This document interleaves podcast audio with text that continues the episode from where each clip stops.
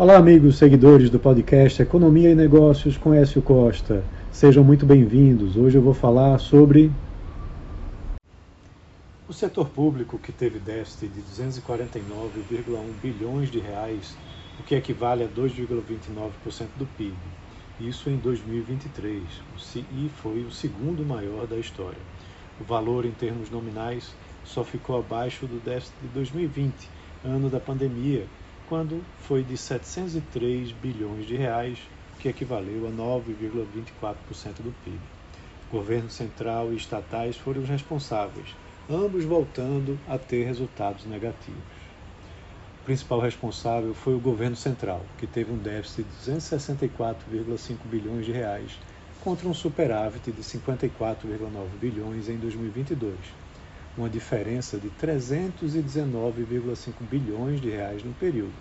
Os governos regionais continuaram com superávit, mas com queda de 27,3 bilhões de reais nesse resultado. As estatais voltaram a ter prejuízo, passando de um superávit de 6,1 bilhões de reais para um déficit de 2,3 bilhões de reais em 2023.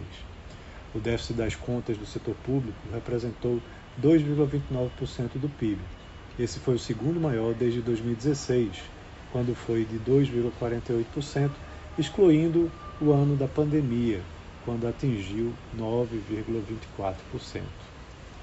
O resultado negativo aconteceu após dois anos seguidos de superávit primário, sendo 0,72% do PIB em 2021 e 1,25% de superávit em 2022.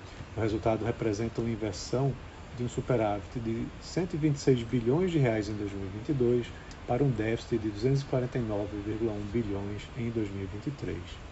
A dívida bruta do governo geral, que, que compreende o governo federal, INSS e governos estaduais e municipais, atingiu 74,3% do PIB, ou 8,1 trilhões de reais em 2023.